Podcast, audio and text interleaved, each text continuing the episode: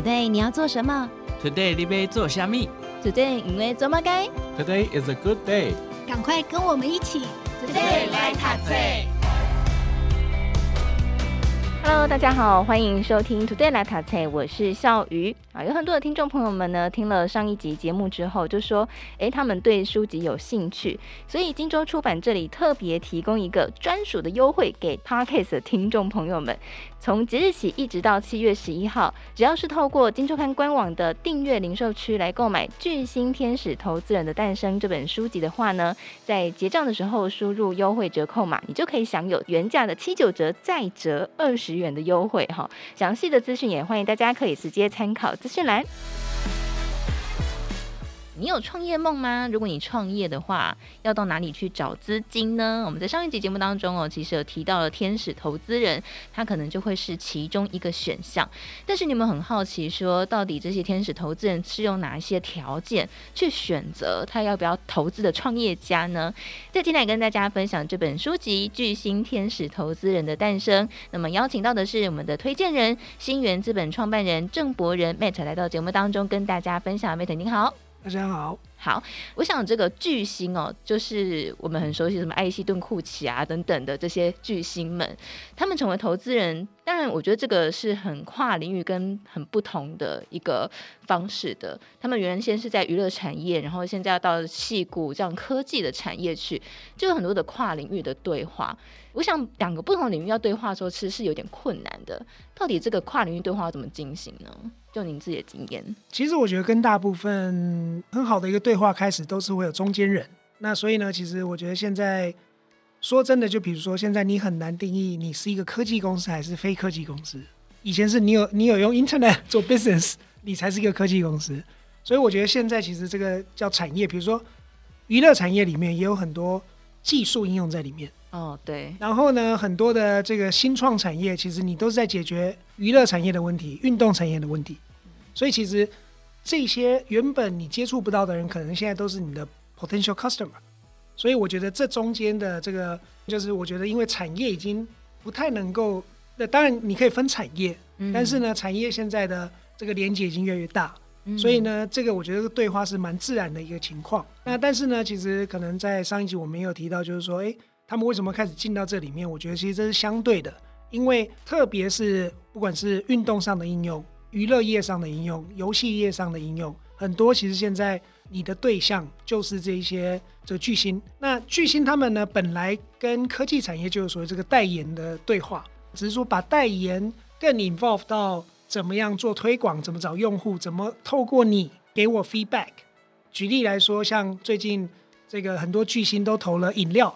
运动饮料投了运动器材，那这个原因其实是他可能要一个是别人介绍给他，他开始使用，他觉得这个东西真的很很有用，或是说他在用用，他说哎，这个很有用啊，我愿意来代言。代言跟公司之间的这个这个商业模式也在变，因为其实有名气的人呢、啊，他身边当然围绕很多的机会，当然也会有所谓存心要利用的所谓的诈骗，要怎么去区分说这个真的是诈骗，那个是真的有机会呢？其实。你还是会不断看到有诈骗，可是我觉得，其实对巨星来说，其实你的主要商业模式还是你的专业。你打球就是你把球打好，嗯剩下的事情有很好，没有也没关系。所以，其实我觉得，当你抱这个心态，就很像，比如说从做天使投资，其实你可能投五十家，只会有五家出来，但是那五家的回报可能就已经超过你所有输掉的钱。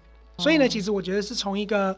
英文叫 portfolio，就是说我从我这整件事情看最后的回报，而不是那单一被诈骗。因为你有你的本业，但如果没有本业的人，就像退休的球星，很 容易就 对，因为他就受到诈骗。对呀，其实我们不要说国外，在台湾其实你也多少可以听到这样的案例嘛，哈，就是说哦，已经退休了，结果砸钱下去。之前有一个什么校长被骗的，你就很惊讶说哇，这些人怎么他？读了那么多书，居然被一个人诈骗、呃？没有没有没有，这件事情我可以分享很多的。啊、呃，我我觉得我就不要讲太，我就讲那个 Theranos 一个那个女生 Steve Jobs 女版，不是骗了那么多人钱吗？哦。但是其实我觉得这件事情，大家一定要理解一个东西，就是天使投资人在投资，特别是一个新创的时候，就像我刚刚讲的，因为环境的特色，戏骨的 culture 就是希望去让有疯狂 idea 人去测试，因为我们相信好的东西都是因为你疯狂去测试过后。所以其实说真的，从我的角度，还有我那么多的经验，我身边这么多成功投资人的经验，他们并没有被骗，他们是愿意让他尝试。特别是其实你知道，呃，当如果就你刚刚讲到，诶，如果你要找投资，你要透过什么方式？其实找到对的人介绍这件事情非常非常重要。所以不是在路边就遇到 Matt 这样子。呃，对，就是我们有很多的做早期投资人，做早期投资其实是没有对的人介绍，我们是不会。Even 去 take 那个 meetings，因为人是最重要的，所以其实像我觉得是这样。比如说，如果我刚讲的那个例子，因为那一段我就不能解释，我的我不能解释，就是说你是不是刻意的去经营那个人脉，让你可以被介绍、oh. 这一段，就我没办法帮他解释。但是我的意思是说，有很多人都帮你介绍的时候，这一些有经验、愿意给你机会的人，就会很容易给你机会。对，那你你是说他错还是对？那你就要从。如果你从结果论，你说啊，你被他骗了。可是如果你从我刚刚讲的，我做天使投资，其实我在看的是我要给人犯错的机会。那这个时候为什么他是错的呢？其实如果你去了解的话，倒也不能说他一开始就是存着诈骗的心态。嗯、呃，你你知道很多东西，就其实我觉得，比如说很多人说哦，他什么 fake it until you make it。当然，我觉得这可以是正面跟负面，就看你怎么看。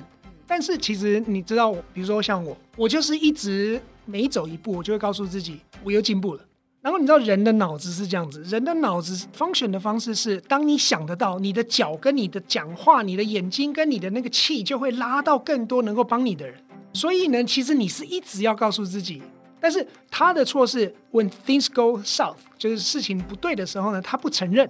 但是呢，我觉得那个就是说，我相信可以这样子。那个前面那个过程，其实创业者都是这个样子。你不这样的时候，你根本就走不下去了。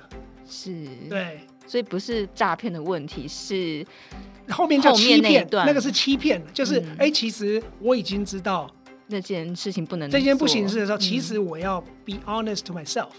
但是他在后面那一段就是完全，我是完全不认同的。可是你说他在前面一开始在诈骗，哇，他把谁又带进来？这些投资人好笨哦！其实不是这样子的。好，所以我想，如果有兴趣了解这个事情的全貌的话，有兴趣可朋友可以上网去查一下。对对对，这个有翻拍成电影吧？对不对？好，所以但是没有电影要，就比如说你看这个，你看那个 Facebook 的 Social Network，因为我们知道很多故事嘛。这个电影一定要 make very dramatic，要不然就不好看了。对，所以所以呢，呃，我觉得电影呢，呃，就是你可以了解这这件事情的大方向，但是呢，我我我想我要给的建议就是说，其实每一件事情都有很多面，那看你从哪一个面，那那个答案会不一样。我想这两集听下来，大家应该都会慢慢感觉到，或者说很直接可以感觉到，Matt 在观看很多事情的时候的观点，跟大部分人。有很多的不同，那我觉得这个不同是大家可以去互相学习的。好，那我想在这个呃，不管是对创业者来说，或者是投资人来说，当然呃，科技的应用是一个呃，大家一直在追求的一件事情。当然，科技它也转变得非常的快速，但是当科技那么快速的出来的时候，你会有这种 formal 吗？就是 fear of missing out，资讯落差的恐惧。其实我觉得只要是人都会有 formal。那我只能讲一下，就是为什么我可以这么容易看基本面？是其实我在看到任何东西，首先是我不太去接触太多的资讯。哦，怎么跟大家想象的不太一样？对，因为呢，其实现在现在的资讯，我觉得有点就是 overflow，就是你有太多的资讯，所以呢，其实你有时候你就必须要一直 consume 资讯。所以我觉得现在人的状态，因为因为 internet，因为越来越多数位内容。所以你反而每天一直在 consume 资讯，你一直在吃东西，可是你没有在消化，因为呢，等你 consume 完又有新的了。所以其实，比如说像在做这个 blockchain 的人，因为你每天你学完这个 model，结果这个 model 又坏掉，又换另外一个，所以你一直都在学，那你就会 lost 掉其实你自己的核心的想法。那什么叫核心的想法？就是比如说我如果从 tech 的角度，technology 应该是要 serve people。而不是要来 change people，但是现在如果你没有去，你没有去思考的时候，你就一直在，呃，又有什么新的东西出来了？所以呢，人应该这样生活。所以其实，在 Silicon Valley 最近有一个讨论，在很好玩的一个讨论，就是说，诶，我们觉得最近 Silicon Valley 的这个 founder 有一点点会过度的觉得世界都是跟着他定义的方向在走，那完全就是已经跳脱人的 behavior 跟人应该。就举例来，我们讲一个最实际的例子，robot 一直出来，越来越鼓励说你不用出门了。所以现在呢，所有的技术就是在让东西会送到家里啊，对不对？然后有人会帮你弄好啊，交友也不用。我跟你说，你就在家里，你带个东西，你就可以感觉哇，你跟他是在交朋友了。然后呢，全部都 remote work，因为人根本就不用见面，你看都可以把事情完成了。那你看，当你太 extreme 的时候，现在又说你真正 run 公司的，你就会知道。如果没有见到人，你企业 culture 是建不起来的。诶，那所以你的幸好这个已经比较早一点，要不然的话就是你知道，就人都不用见。所以我的意思就是说，其实为什么要有自己的思考，或者说你要能够 process 你得到的资讯。当然，那我的做法其实，如果你每天举例来说，我如果每天都去参加 panel，我如果每天都去参加 conference，嗯，每个 tweet 都看完，我其实没有办法追上那个产生出来的内容，我就没有办法去消化了。所以呢，其实就很多人问我说：“你怎么不玩 social media？” 我说：“我有玩，但是我重点，因为我消化不完产生出来的东西，那我就很容易不小心把我的 focus 在最后不重要的事情。对，所以其实 information overflow 是好事，但是我觉得还是有一些 downside。我觉得，假设我们说从投资的角度，就我刚刚讲的，这个改变是人需要做的改变吗？这个改变如果改了之后，consequence 是什么？所以就很多这个基本的东西，请你想一想。你就会知道，那这个东西是不是一个 FOMO？还有，比如说，我们就讲另外一个事情，就是大家在讲说这个 DeFi 又怎样，那个 DeFi 又怎样，对不对？嗯、大家的 focus 是，我告诉你，它可以给你百分之百的这个 yield，那个可以给你百分之五十。其实最后大家都在在干嘛？在分析哪一个的 yield 最好，然后呢，它怎么样？等等等等等。我的话就是，诶，那为什么它可以给你五十啊？就是说，那后面的 collateral 是什么？对不对？那所以其实当你这一层一层，其实你用基本逻辑去举例来说，你去银行为什么他给你零点多少的利息？是这因为这个利息是有准备什么包包包，然后呢，他可以把这个钱再借给 mortgage，再借给什么？所以他会有这些，所以你其实你是算得出来的。当然银行也有他的问题，但是我的意思是说，很多事情其实如果你这个 over hype，你你可能会他太多 information 的时候，你反而会把时间花在其实。并不是他真正核心的问题，然后你在那个情况 formal 的时候，你就会 比较辛苦了。好，我想这段大家可以反复听个两三遍，我觉得 Matt 讲的很有道理。好，但是我想 Matt 应该见过很多创业家对您做简报嘛，哈，呃，你觉得在你看了那么多的创业家，大家在简报的时候通常会犯什么样的错误，或是什么样的简报方式是会让你觉得这可能还要再等等？或是之后再来。我我想，因为我我会从我自己的这个策略，就是所谓的第一张支票啦。因为我觉得不同情况会有不一样的。嗯、对我来说呢，其实这个所谓的这个资料，当一个创业者在给我资料的时候，我最重视的其实是他的思考逻辑为什么长这个样子，而不是这件事情到底有没有道理。因为就我刚刚讲的，因为其实你是在一个事情还没发生的时候一个规划，那这个时候其实我会看为什么你是这样思考。然后呢，你有没有有没有一些所谓的比人家更疯狂但更有逻辑的 risk，可以去超越现在的 player？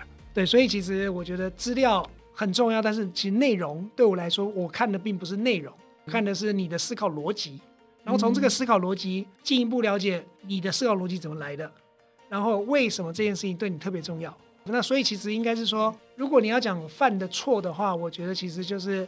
花太多的时间在分析财务模式，其实因为你知道早期这件事情，这个这有点，这有点 against 大部分人在看的事情，就是哎，那你的财务模式是什么？对、啊、对，但那对我来说，其实我觉得，因为那个其实要花蛮多时间的，因为其实你要对你要规划一个 forecast，我觉得也不能说他错了，只是说对我来说，更重要的还是第一个你在解决什么问题，而且为什么是现在。哦，时机点是很重要。Timing is everything。比如说，你做了一个像我在那个呃一零六年、零七年做 commerce mobile commerce，那个时候那个 GPRS 下载很慢，嗯、所以呢，我根本就太早了。嗯、所以你知道，我们有太多这样的经验，就是其实人根本的行为还没到那边，根本不需要现在做。跑太前面也是不行。哦，那那是最惨的。哎，那做太空探索现在是个好 timing 吗？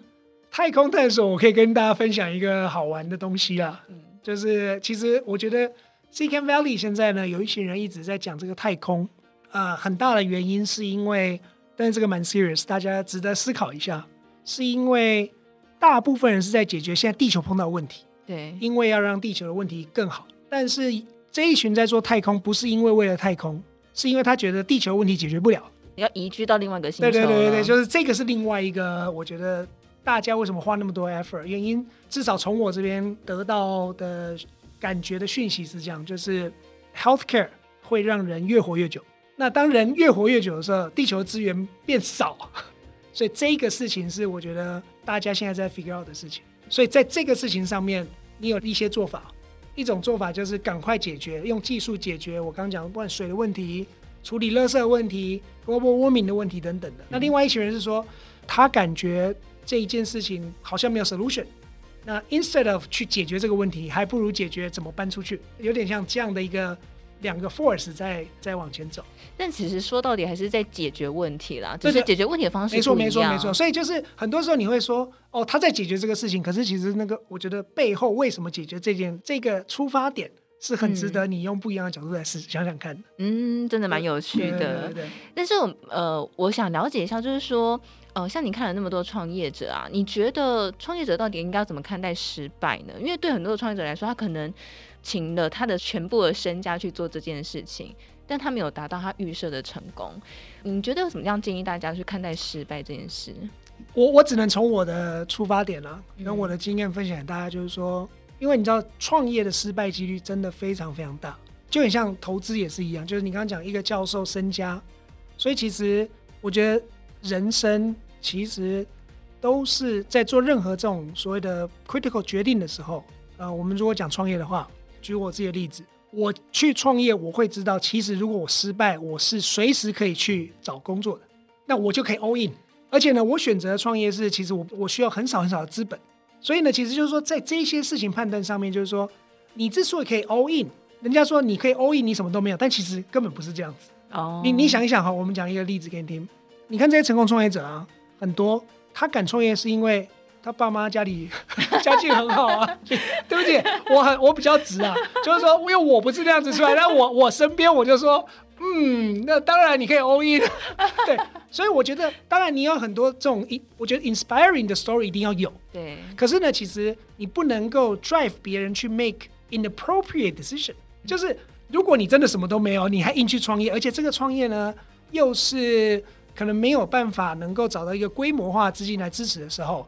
哎，那你其实你知道应该，那我再讲一个比较我觉得比较好的例子，所有人都在鼓励说创新创业最好，而且你可以改变世界等等的，然后就鼓励大学生创业，毕业最好抓爆毕业。所有讲的例子呢，就是 Zuckerberg 跟 Bill Gates。嗯，好，那你要想哦，你注意去看真正创业成功的平均年龄是三十五岁以上，哎，反而不是。但为什么没有人在讨论这件事情？对不对？那为什么是这样子？你真正 run 过公司，你就知道 idea 不值钱。真正公司的挑战是来自于怎么样能够招到最好的团队。那其实是管理能力。如果你是一个大学毕业生，为什么你会乱掉？是因为你不知道怎么管人。嗯，对，所以是最难管的。对对对对对。然后呢，那所以 Zuckerberg 很幸运是有投资人帮他找到 Sandberg，所以呢，你可以坐在角落继续玩你的 coding，然后有人会帮你把这个事情。Google 其实找了 Eric Schmidt。所以其实这些东西是没有人在讲的。对呀、啊，我还真的没听过。对，因为呢，其实就是为了鼓励创业而创业嘛。但是其实创业这个风险是非常非常大的。再来就是说，你到底你的你能够 bear 的 risk 是什么？然后再来这个环境是不是适合创业？对，其实有蛮多蛮多的事情，就是我觉得都是需要去思考，到底自己的 risk tolerance 在哪里，你才就举例来说，再举另外例子，如果今天你要创业了，可是你有一个 family，这个 family 需要很 stable。那所以，如果你真的进入创业的时候，你也没办法专心的。那所以这个时候，你觉得就算你再厉害，这个时间点适合创业吗？其实也不一定。对，所以我觉得这些东西都要 take into consideration 啊。我觉得这个是大家在一般媒体当中比较不会去想到或是思考到的，一般可能也不会特别讲。因为就就我刚刚讲的，就是说，其实你在美国看到真的成功的投资人，自己都真的 scale 公司到蛮大的。你真的 skill 的时候，你就知道那里面的 loneliness，你知道那里面的 pressure，然后那里面的。luck，没有人在讨论说，其实你如果真的跟创业者在聊那整个过程，特别是做的很成功的，你看可能都是他第三个 idea、第四个 idea，他前面都失败的。那为什么这件事情？其实比如说 Slack，Slack 死掉了，结果后来因为它里面做的这个员工自己在用的这个 tool 有人想要用，那他又觉得这件事情值得被解决了，不是因为他这边想到说，哦，Group Chat 是一个很好的 business，这个都是我觉得后面的事情，就是我觉得可以换个角度想想看，就这个问题跟这个决定，觉得不同角度会有不一样的想法。哦，很有趣。我想今天这两集下来呢，大家都可以从很多不同观点去看待不同的事情。嗯、包括你不管你是创业家好，或者是你是呃一般上班族也好，或者是你是跟 Matt 一样是这个投资人也好。我想今天这两集都可以让大家有一些不同的思考方式。好，接下来跟大家分享这个书籍叫做《巨星天使投资人的诞生》。也许我们不是每一个人都是天使投资人，但是在当中有很多的思维模式是你可以去学习的。然后你也可以看看他们是怎么样抓住这些机会的。好，那在今天也跟大家分享这本书籍《巨星天使投资人的诞生》。那么也再次感谢我们新源资本创办人郑博仁 Matt 来到节目当中，谢谢 Matt，谢谢。我是阮慕华，收入追不上物价上涨，为了所有人都要面对的退休金缺口，我和金周刊开了退休财务自由特训班。我们的目标是周休七日，月领七万，二十堂全方位退休金课程，二十位专业讲师精华绝学，从理财投资、风险控管、债务整合、税务规划到退休金投资组合，让您走上财务自由之路。开课资讯立刻搜寻周休七日，月领七万。